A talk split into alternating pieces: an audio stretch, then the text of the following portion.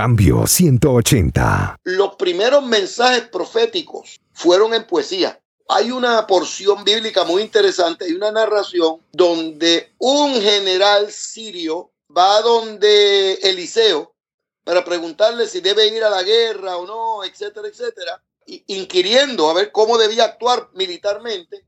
Y Eliseo le dice, yo no te puedo profetizar porque no tengo músicos. Y el general sirio le dijo, ¿cómo? Que usted lo que necesita son músicos. Búsquenme, búsquenme una orquesta. Y le trajeron al músico. Y dice el texto bíblico que comenzó a profetizar. Es decir, que las primeras profecías eran cánticos. Cambio 180. Yo pienso que el nombre personal, nombre propio, más correcto de Dios, o sea, la traducción de, de Yahvé, la traducción de, de la intención posiblemente, si pudiéramos hablar de eso, es el omnipotente. El día de hoy yo, yo lo llamaría el nombre propio de Dios, el eterno. Algunas versiones en francés, eh, por, el, por Jehová o por Yahvé o por el Señor, se está poniendo el nombre el eterno. Hola, ¿qué tal? Aquí Melvin Rivera Velázquez, con otra edición de Cambio 180.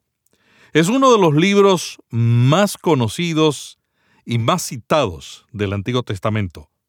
Contiene no solo los capítulos más cortos y más largos de las Escrituras, sino que es uno de los libros más leídos y reflexionados de la palabra de Dios, el libro de los Salmos.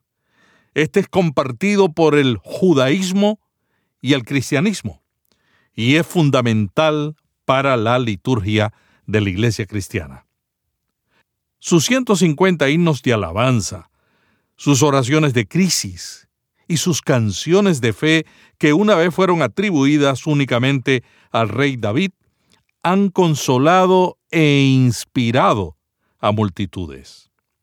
Esta colección de poemas que originalmente se cantaban con un acompañamiento instrumental reflejan toda la historia del pueblo de Israel. Hoy en cambio 180 dialogamos con el doctor Samuel Pagán, pastor, biblista, teólogo, profesor y escritor de 43 libros. Samuel es puertorriqueño y fue el director del Departamento de Traducción de la Biblia en las Sociedades Bíblicas Unidas. Samuel dirigió la revisión Reina Valera 1900 95 y es ministro ordenado de la Iglesia Discípulos de Cristo. Pagán tiene una licenciatura en Ingeniería Química, una maestría en Divinidad, una maestría en Teología, un doctorado en Literatura Hebrea y un doctorado en Teología Sagrada. En este programa dialogamos sobre cuál es el trasfondo y propósito del libro de Salmos, cuál es su relevancia hoy y cómo podemos estudiarlo.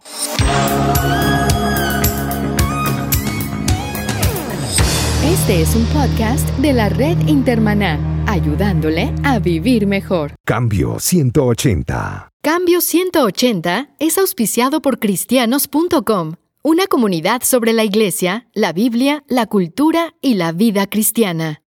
La vida es como una fotografía antigua. Solo se desarrolla de un negativo experiencias que estremecen, tristezas que opacan la alegría, sentimientos que destruyen y la luz que lo cambia todo. Caminar entre luz y sombras por Aradi Vega. Un libro que te ayudará a dejar ese túnel sin salida. Adquiéralo en eBay y en amazon.com. Cambio 180. Samuel, ¿quién escribió el libro de Salmos? Mucha gente cree que fue solamente David. ¿Qué nos puedes decir de eso? Mira, el libro de los Salmos, como muchos de los libros de la Biblia, es un libro que tiene multitudes de autores, porque los Salmos es un libro en la Biblia que se construye y se escribe en un proceso largo de siglos donde los poetas y los cantores de Israel van cantándole a Dios van escribiendo poesías con respecto de la fe del pueblo y eso va repitiéndose de generación en generación y poco a poco se van agrupando en, sectores temáticos, en estilos literarios, se, van este, agrupando por formas, formas, estructuras literarias y finalmente se recopila durante el periodo exílico el libro de los salmos en un solo volumen. Por eso te digo, son muchos autores porque estamos hablando de siglos donde diversos autores escriben los poemas. Ahora, el autor por excelencia es David.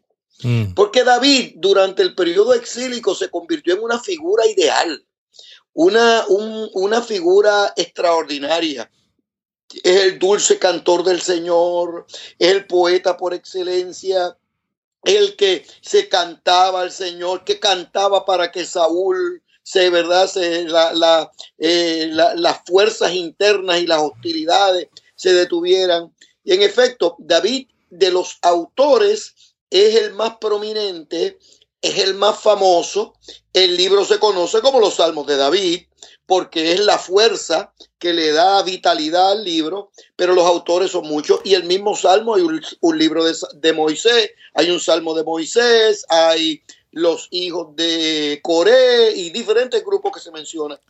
sin embargo, se nota mucho la influencia de la personalidad y la identidad de David, ¿no? Aún en los que no son escritos por él, la gente como que cree que todos fueron escritos porque tienen más o menos el mismo estilo. Claro, hay un, es, un estilo de alabanza, es un estilo de gratitud, es un estilo de oración, es un estilo de clamor. Ese estilo, esa forma, ese tipo de poema, eh, que dicho de paso, no está en, los, en el libro de los Salmos nada más. Uno lo ve en el resto de la Biblia, por ejemplo, en Samuel, el cántico de María es un salmo, en el libro de Apocalipsis hay otro salmo. O sea que, que es un estilo literario que tradicionalmente se ha asociado con David, pero que aunque David es la figura protagónica en el libro de los salmos, como un libro, editado como un libro, hay muchos autores que están detrás detrás del, de los libros del libro de los poemas de los salmos. ¿Quiénes fueron Hermán y Etán?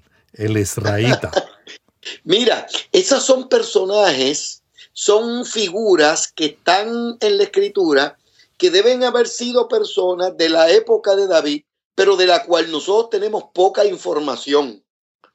Pero que nosotros tengamos poca información, lo que quiere decir es que era muy famoso que no había que decir quiénes eran, porque todos sabían quiénes eran. Si tú vas a una iglesia y dices, vamos a leer el salmo de esta persona y menciona su nombre, nadie sabe quién era Etán y quién era Hermán. La gente cree que todos fueron escritos por David. Sí, el Salmo 90 fue, dice el texto bíblico que fue escrito por Moisés, algunos inclusive por Salomón. O sea, hay diversos textos, hay una sección del, del Salterio que se conoce como los Salmos de la Ascensión o de la Subida, que lo que quiere decir es que se, leían o se recitaban cuando los peregrinos subían al templo. Eso quiere decir que esos salmos vienen después de la época de David, porque después de la muerte de David fue que se construyó el templo.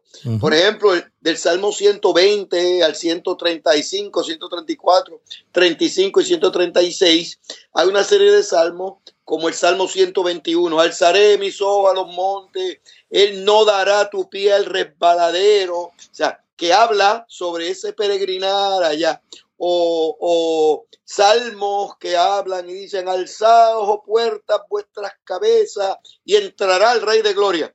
¿Quién es ese Rey de Gloria? Que es un salmo muy, muy, muy bonito. Eh, indica que ya el templo estaba hecho y que cuando los peregrinos iban a entrar, había como una especie de ceremonia en la puerta donde se dialogaba. Ese salmo parece que era un tipo de diálogo para entrar al templo. Y si entraban al templo es de la época posterior, posterior a David. ¿Cuánto tiempo cubre el desarrollo, la escritura de los salmos? Mira, los primeros salmos, nosotros tenemos poemas muy antiguos, uno los puede catalogar y uno puede identificar la fecha por algunos de los temas, por, por las formas de la teología que exponen. O, por ejemplo, si un poema del Salterio dice, ¿quién como tú, Señor, entre los dioses? Eso quiere decir que era una época en el pueblo de Israel donde todavía el monoteísmo radical que viene de, de, Moisés en adelante, que viene desde el siglo II en adelante, no se había impuesto.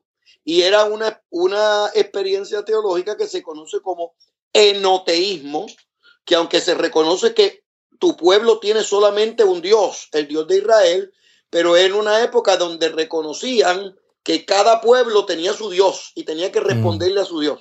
¿Ve? Entonces esos salmos son muy antiguos, son previos al siglo XII. Eh, algunos de los salmos también que, que hablan del peregrinar de los hijos de las hijas de Israel por el desierto, posiblemente nacen muy cerca de la época de Moisés.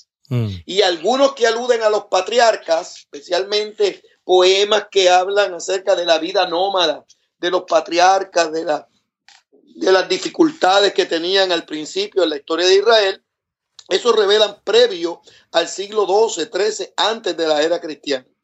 Pero, pero la impronta, la, fuerza, el dinamismo del salterio viene alrededor, después de la construcción del templo, se toma más fuerza eh, cuando viene la crisis, cuando el templo se destruye y se edita finalmente la forma que nosotros tenemos el salterio el día de hoy, los 150 salmos, dividido en cinco libros, no en cuatro, no en siete, en cinco, pues eso se, se, se lleva a efecto durante el periodo exílico.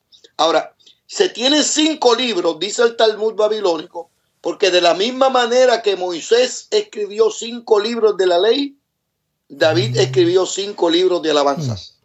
O sea que, que hay un patrón. Aunque no fue David. Aunque no fue eh, David. Claro, no, no fue David, pero como te dije, David es la inspiración. la inspiración. Es el autor, hablamos en este momento en, en las ciencias bíblicas es el autor intelectual, es la inspiración, es el autor que le da la huella digital, porque en la antigüedad no había leyes de copyrights como, teníamos el, como tenemos el día de hoy, y, las formas de escribir no eran patrimonio de una persona, sino era parte de la comunidad. ¿Y, ¿Y, quién fue el editor? Porque tuvo que haber un editor que reunió, que reunió todos estos libros 150 salmos de 150, bueno, no de 150, pero de muchísimos autores. Mira, eh, es muy difícil saber el nombre. Nosotros pensamos que en la época de Edras toma esto fuerza. Yo no te puedo decir que fue Edras, pero Edras debe haber tenido algo que ver en el proceso. En esa época, algún asociado de Edras, porque recuerda que cuando eh, llega Edras desde Babilonia, llega a Jerusalén, llega con el texto de la Torá, llega con el Pentateuco, eh, por lo menos con una forma de Pentateuco, con algunos documentos y algunos textos bíblicos, y por esa razón exílica es que nosotros tenemos el texto bíblico escrito y editado mm. como un documento. Tiene que haber sido por esa época de Edra, Edra jugando un papel protagónico, pero algún poeta, algún editor relacionado con el templo, con los cánticos, con las alabanzas, con la adoración, esa es posiblemente la persona responsable. ¿Y cuál fue el propósito? ¿O cuál es el propósito de los salmos? Mira, el, cuando llega el exilio babilónico, el pueblo de Israel pierde lo que le da cohesión e identidad, que era el templo. Cuando eh, Nabucodonosor destruye el templo y los exilia al liderato, el pueblo queda como aturdido, porque la teología que tenía el pueblo era que Dios vivía en el templo. Iban al templo para hablar con Dios. Iban en las sinagogas, servían para estudiar. Las sinagogas servían para servir, para hacer escuela de los niños. Pero el, lugar de encuentro con Dios, la casa de oración, era el templo. El lugar del perdón era el templo. El lugar de los sacrificios era el templo. Y de pronto el templo no está, y cuando el pueblo está en el exilio, busca otra fuente de unidad. Mm. Y esa fuente de unidad se lo dio el texto escrito, se lo dio el texto bíblico. En el, en el exilio, los sacerdotes que fueron al exilio, los profetas que estaban en el exilio, salvaron al pueblo de Israel y la identidad del pueblo de Israel cuando descubrieron que lo que le daba identidad era el texto. Entonces ahí lo editan, ahí lo preparan, ahí lo regresan a Jerusalén. Entonces, lejos del texto ser un apéndice en la vida religiosa del pueblo, el texto bíblico se, se convirtió en el corazón que le da identidad a la comunidad. Por eso es que se habla de que el pueblo de Israel y la iglesia cristiana son el pueblo del libro, porque el libro fue que le dio la identidad, el libro fue que le dio sentido de dirección y proyección al futuro. Muchos de los salmos hablan sobre un Dios salvador para su pueblo. ¿Cuál es la temática que tienen los salmos? Mira, hay varias, hay varios temas. Desde la perspectiva divina, desde la perspectiva del concepto de Dios, es un Dios salvador, como tú bien has dicho, eh, es un Dios libertador que puso la mano y sacó al pueblo de Israel de Egipto. Es un Dios santificador, o sea, que busca la manera de que el pueblo viva a la altura moral y ética que viene en la revelación divina. Es un Dios sanador, es un Dios restaurador, es un Dios vengativo, vengativo, que para nosotros es una palabra eh, difícil, ¿verdad? Especialmente en el contexto de hoy, Claro, donde claro. el terrorismo religioso está preocupando a todo el mundo, ¿no? Claro, que por eso nosotros no nos vengamos, porque la venganza es del Señor. Nosotros no tenemos que, es un Dios vengador, que, que hace justicia, ¿entiendes? O sea que, que la teología, cuando uno lee los salmos, uno descubre toda la teología bíblica en un solo libro, el libro de los salmos. Y hay quienes han dicho que el Salmo 23 contiene en un compendio toda la teología del Salterio y el Salterio contiene toda la teología bíblica y la teología bíblica revela el único Dios verdadero. Y, y el Salmo 23 en cuatro o cinco versículos articula ese Dios que es pastor y anfitrión. Samuel, ¿por qué la gente a veces no se da cuenta de que el libro de Salmos es un libro de poesía? Y hay mucha gente que Sí. no entiende la poesía en la Biblia. ¿Por qué existe la poesía en la Biblia? ¿Y, y cómo podemos realmente acercarnos a los textos poéticos? Mira, la poesía es una forma de comunicación extraordinaria. Es una forma simbólica. Es una forma, lo- los estudiosos de la poesía dicen polivalente, donde cada palabra tiene más de un nivel de sentido. Porque hay simbología, hay insinuación, hay dicho, hay implicación. Todo eso está en la poesía. Entonces, eh, eran, eran las primeras formas de comunicación. Dicho sea de paso, Melvin y las personas que nos van a escuchar, los primeros mensajes proféticos fueron en poesía. Y uno lo descubre, hay, un, hay una porción bíblica muy interesante, hay una narración donde un general sirio va donde Eliseo para preguntarle si debe ir a la guerra o no, etcétera, etcétera, para, inquiriendo a ver cómo debía actuar militarmente. Y Eliseo le dice, yo no te puedo profetizar porque no tengo músicos. Y, y el, y el, el- Eh, En el día de hoy no habría ese problema, ¿no? no, no, no. Y el general sirio le dijo, ¿cómo? Que usted lo que necesita son músicos. Yo se lo traigo. búsquenme, búsquenme una orquesta. Y, y le trajeron al músico. Y él dice el texto bíblico que comenzó a profetizar. Es decir, que las primeras profecías eran cánticos. Y los salmos son así, son cánticos.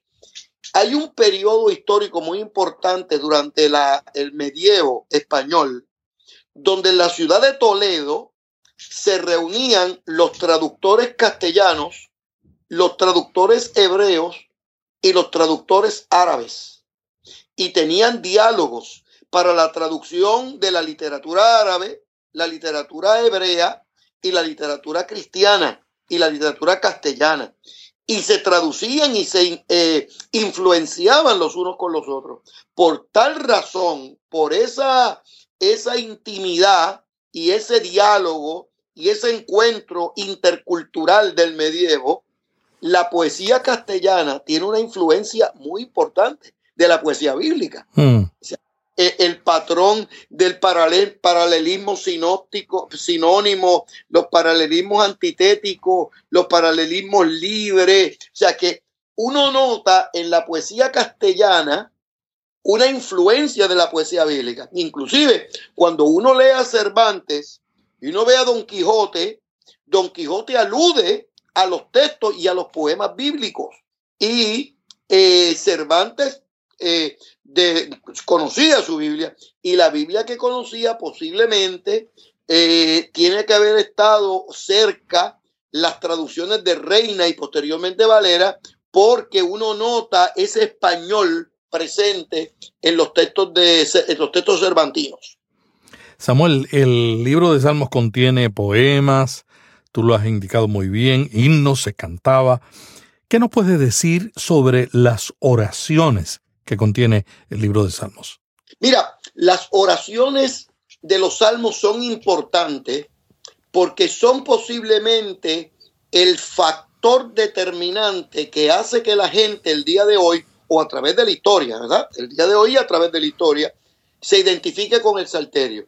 Porque cuando uno lee las oraciones y las plegarias de los salmos, se percata que los poetas bíblicos tenían experiencias similares a las que nosotros tenemos el día de hoy. Por esa razón nosotros nos sentimos tan cómodos citando los salmos, porque es como si lo hubiésemos escrito nosotros la semana pasada. Es como si nos sentimos que está hablando a nuestra condición emocional, espiritual, social, económica, política contemporánea. Porque el Salterio revela todas esas dinámicas sociopolíticas de la antigüedad que muchas veces se van repitiendo en la historia. Entonces, nos sentimos cómodos eh, eh, leyendo los salmos, eh, comentando los salmos, orando los salmos, recitando los salmos. Nos sentimos que son parte nuestra. ¿Hay algún versículo del libro de Salmos que sea tu favorito? Aunque ande en valle de sombra de muerte, no temeré mal alguno, porque tú estarás conmigo. Entonces, ese poema es muy bueno, es bonito, yo estoy seguro que tu papá, tu mamá, tus tíos, tú, tus nietos, tus hijas lo han citado alguna vez. Pero lo curioso es que nosotros siempre hemos visto Valle de Sombra y de Muerte como algo, una metáfora, como algo espiritual. Pero no, el Valle de Sombra de Muerte uno puede visitarlo y uno puede ir a la ciudad de Jericó. Y en la entrada de Jericó uno ve ver ese valle y ese cauce sin río que llega, sigue, sigue, sigue hasta llegar a Jerusalén. Entonces era un, un valle traicionero, porque en Jericó nunca llueve, pero en Jerusalén sí. Y a veces cuando llovía en Jerusalén venían esas corrientes de agua muy, muy fuertes, que como en, en Jericó no, se, no llovía, la gente en Jericó se sentía muy segura. Cuando venía esa corriente de agua, se los llevaba y los mataba y los ahogaba. Por eso es que el salmista dice, aunque esté ahí, yo no voy a temer porque el Señor me va a cubrir con su gracia.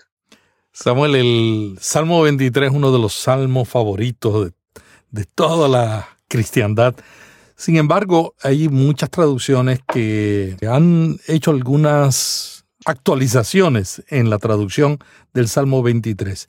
¿Cuáles esas diferencias que existen en la traducción del Salmo 23 y por qué? Mira, la, la diferencia mayor está en los verbos. La otra diferencia es el nombre. Si van a traducir el nombre de Yahvé, como Jehová o como el Señor. Yo que dirigí el proyecto de Reina Valera del 95 y la edición de estudio, en esa época yo abogué porque las comunidades evangélicas se sentían muy cómodos con el nombre Jehová. Algunas traducciones de esa época cambiaron el Jehová por el Señor.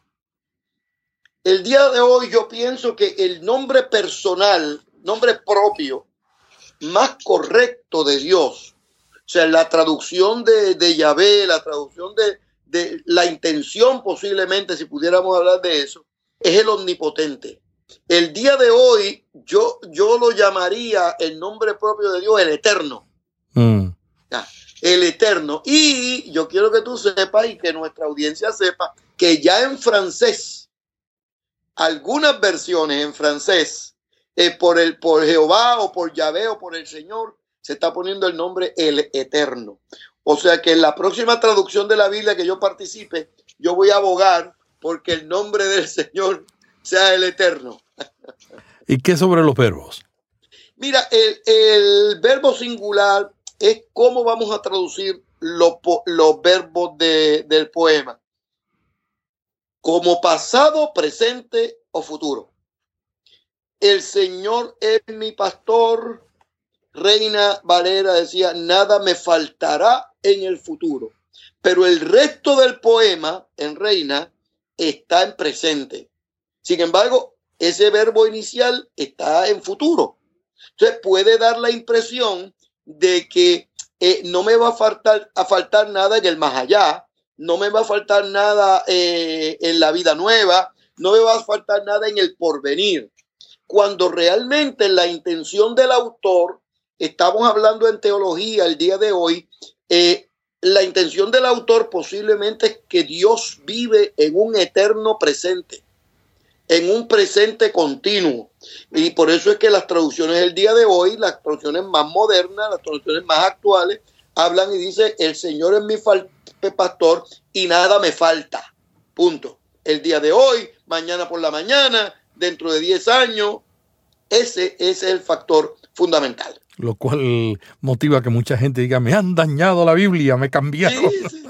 Porque no es lo mismo si faltará que falta. Y si supieran lo, lo- las dificultades que tenemos al, al, al, al traducir, la gente piensa que es una, una cuestión muy fácil, pero no, no es complicado y uno trata de ser, este, uno trata de ser fiel, pero es complicado. Samuel, tú eres un biblista experto con muchísima experiencia, no solamente traduciendo la Biblia, sino escribiendo. Para mí los biblistas más completos son los que dominan las lenguas originales, eh, dominan todo el trasfondo para hacer una buena traducción, pero que también saben escribir. Mm. Y tú eres uno de los pocos biblistas que yo Ah, conozco que reúne ambas cualidades.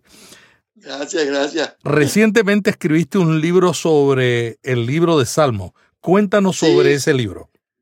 Mira, este es un libro que me dio mucha satisfacción y como yo pongo en mi en la introducción, ese es un libro que yo le debía a mi mamá y a mi abuela. Yo he escrito ya 42 libros, 43 sale un libro mío nu- nuevo en estos días. He escrito bastante. Eh, pero yo se lo he dedicado a mis profesores, a la iglesia, a la gente que ha in- influenciado en mi vida desde la perspectiva teológica, desde la perspectiva literaria, desde la perspectiva académica. Pero hay mucha gente como mi abuela que me inspiró y que me hizo recordar y que me hizo recitar y que me hizo aprender los salmos, los salmos de memoria. Entonces, este, este, este libro se lo dediqué a mi abuela porque fue una, una mujer extraordinaria de Dios que, que me inició en el mundo de la escritura y que, que ha bendecido mi vida de manera extraordinaria. Cuéntanos qué hace diferente este libro. Libro se divide en dos partes. La primera sección del libro, los primeros 200 páginas, es una introducción al salterio que pone al nivel del lector el estado actual de la investigación de la poesía bíblica y de la teología bíblica. Yo quiero que estén al tanto de lo que está pasando. Qué bueno. Pero la segunda parte del libro es un comentario a cada salmo, cada tema, cada verso, cada, cada versículo, cada tema prioritario, todo uno a uno, uno a uno, que está escrito para llegar a la iglesia local. Mi abuela, que no fue a la Universidad de Princeton Ok. como yo, pudiera leerlo y disfrutarlo. ¿Desde qué perspectivas tienes los comentarios? Desde la perspectiva de un autor que quiere entrar en diálogo con los laicos de la iglesia, que quiere entrar en diálogo con las juventudes de la iglesia, que quiere entrar en diálogo con los que no creen, con personas que no están en las congregaciones, que, que quiere estar en diálogo con personas que están interesadas en conocer un poco más de la Biblia, pero que quieren eh, crecer y disfrutar y, y, dar por gracia lo que por gracia han recibido con la literatura del Salterio. Samuel, el libro de Salmos que tú acabas de escribir, ¿cómo se mm. puede utilizar en una iglesia? Mira, se puede usar de varias maneras. En primer lugar, es un buen recurso para los maestros y los predicadores. Ese es el primer, la primer ayuda que tiene. Pero además, yo incluí en el libro un índice temático de todos los temas mayores y menores del salterio, que le da la oportunidad, por ejemplo, para diálogos, tú sabes que hay mucho culto de hogar, células en los hogares, en Cuba nosotros tenemos casa culto por todos lados, o sea que, que permite con este libro identificar los temas mayores y menores del salterio para entrar en diálogo en un culto, en un hogar, en una familia, yo sé que puede ser muy, muy bueno para ellos. Una expresión muy común en la gente es que el libro de Salmos tiene respuesta a todas las necesidades emocionales que podemos tener en la vida. ¿Tú crees eso? Qué interesante que esa pregunta, Melvin. ¿Tú sabes por qué? Mm. Mira cómo yo estoy utilizando el libro yo predico todos los domingos de Dios. Todo en algún sitio del mundo yo estoy predicando. Entonces, yo le estoy diciendo a los pastores, miren, yo voy y les predico y es mi gusto. Yo, ese es mi amor, la predicación del Evangelio. Eh, lo que yo hago es traducir la Biblia y escribir libros. Lo que yo soy es un ministro del Evangelio de Dios. El, entonces, yo voy y les, predico, pero este año, además de predicarle, estoy haciendo una serie de talleres en el fin de semana, viernes, sábado y domingo, con el siguiente tema. Vamos a tener conferencias sobre los salmos para afirmar la salud mental y la salud espiritual de los creyentes.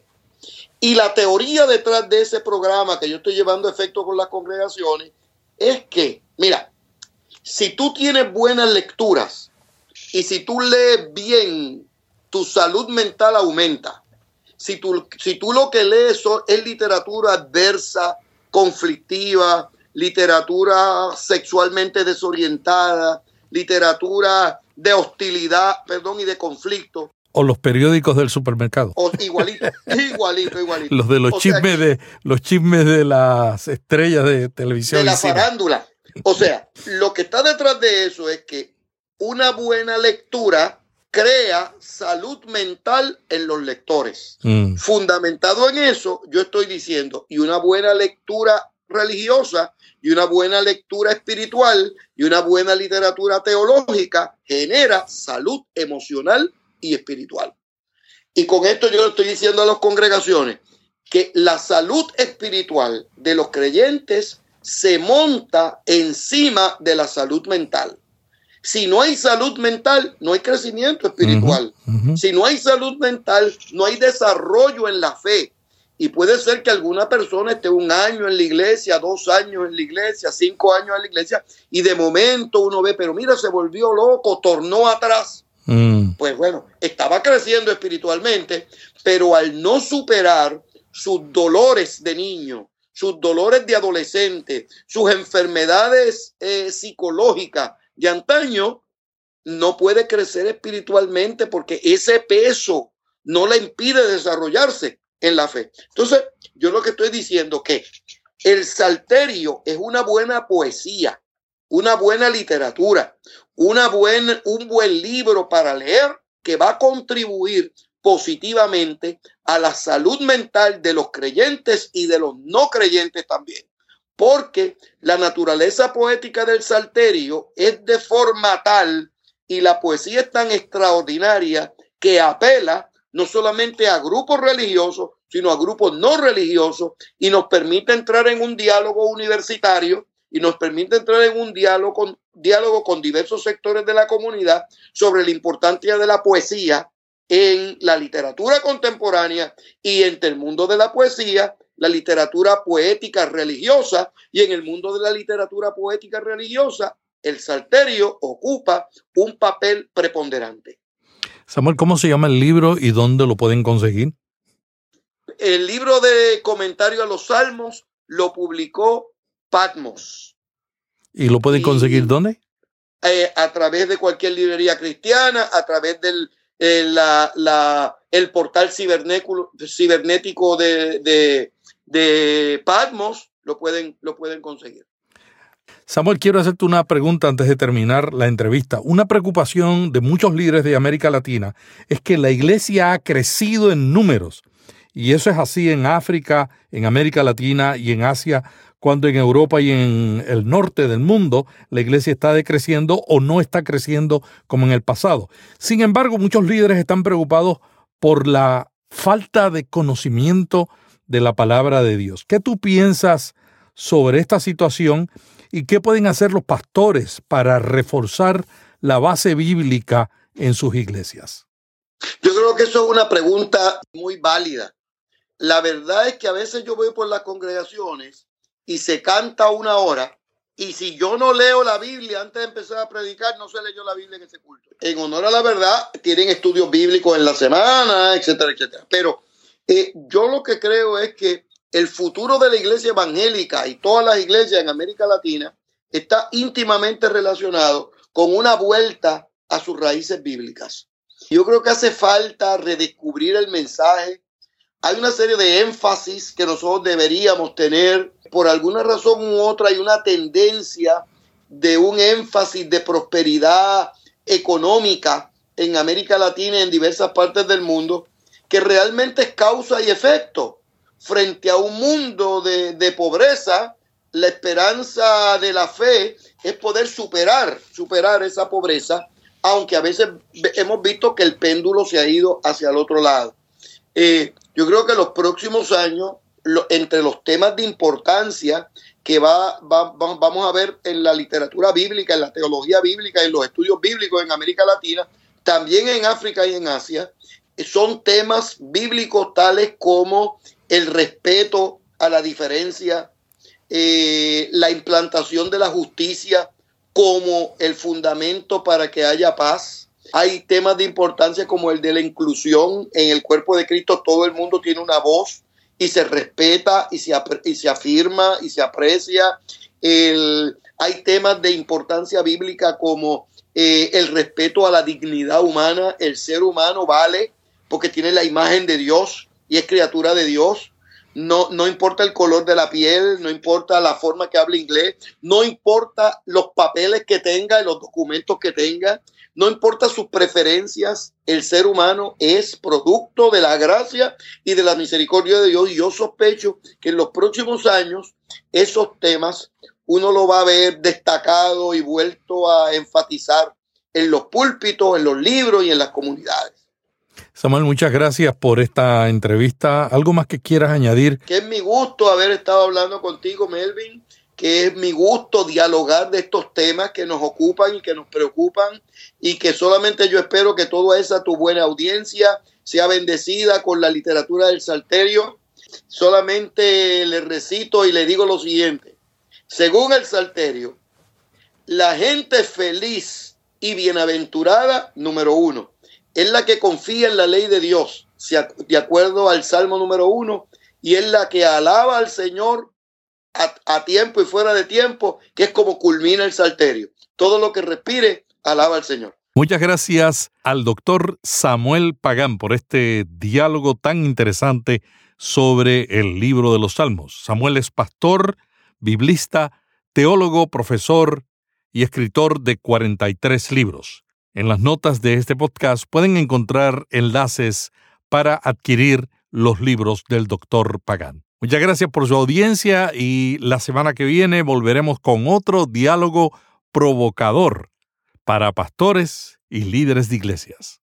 Hasta aquí Cambio 180. Cada semana, Melvin Rivera Velázquez dialoga con destacados invitados sobre temas de interés para pastores y líderes. Cambio 180 le ayuda a mantenerse relevante en un mundo cambiante. Si este podcast le gustó, vaya a iTunes y suscríbase para recibirlo automáticamente lo publiquemos. También déjenos ahí una valorización y comentario. Para más artículos sobre estos temas, visite cambio180.com. Cambio 180. ¿Cómo mantenerse relevante en un mundo diferente?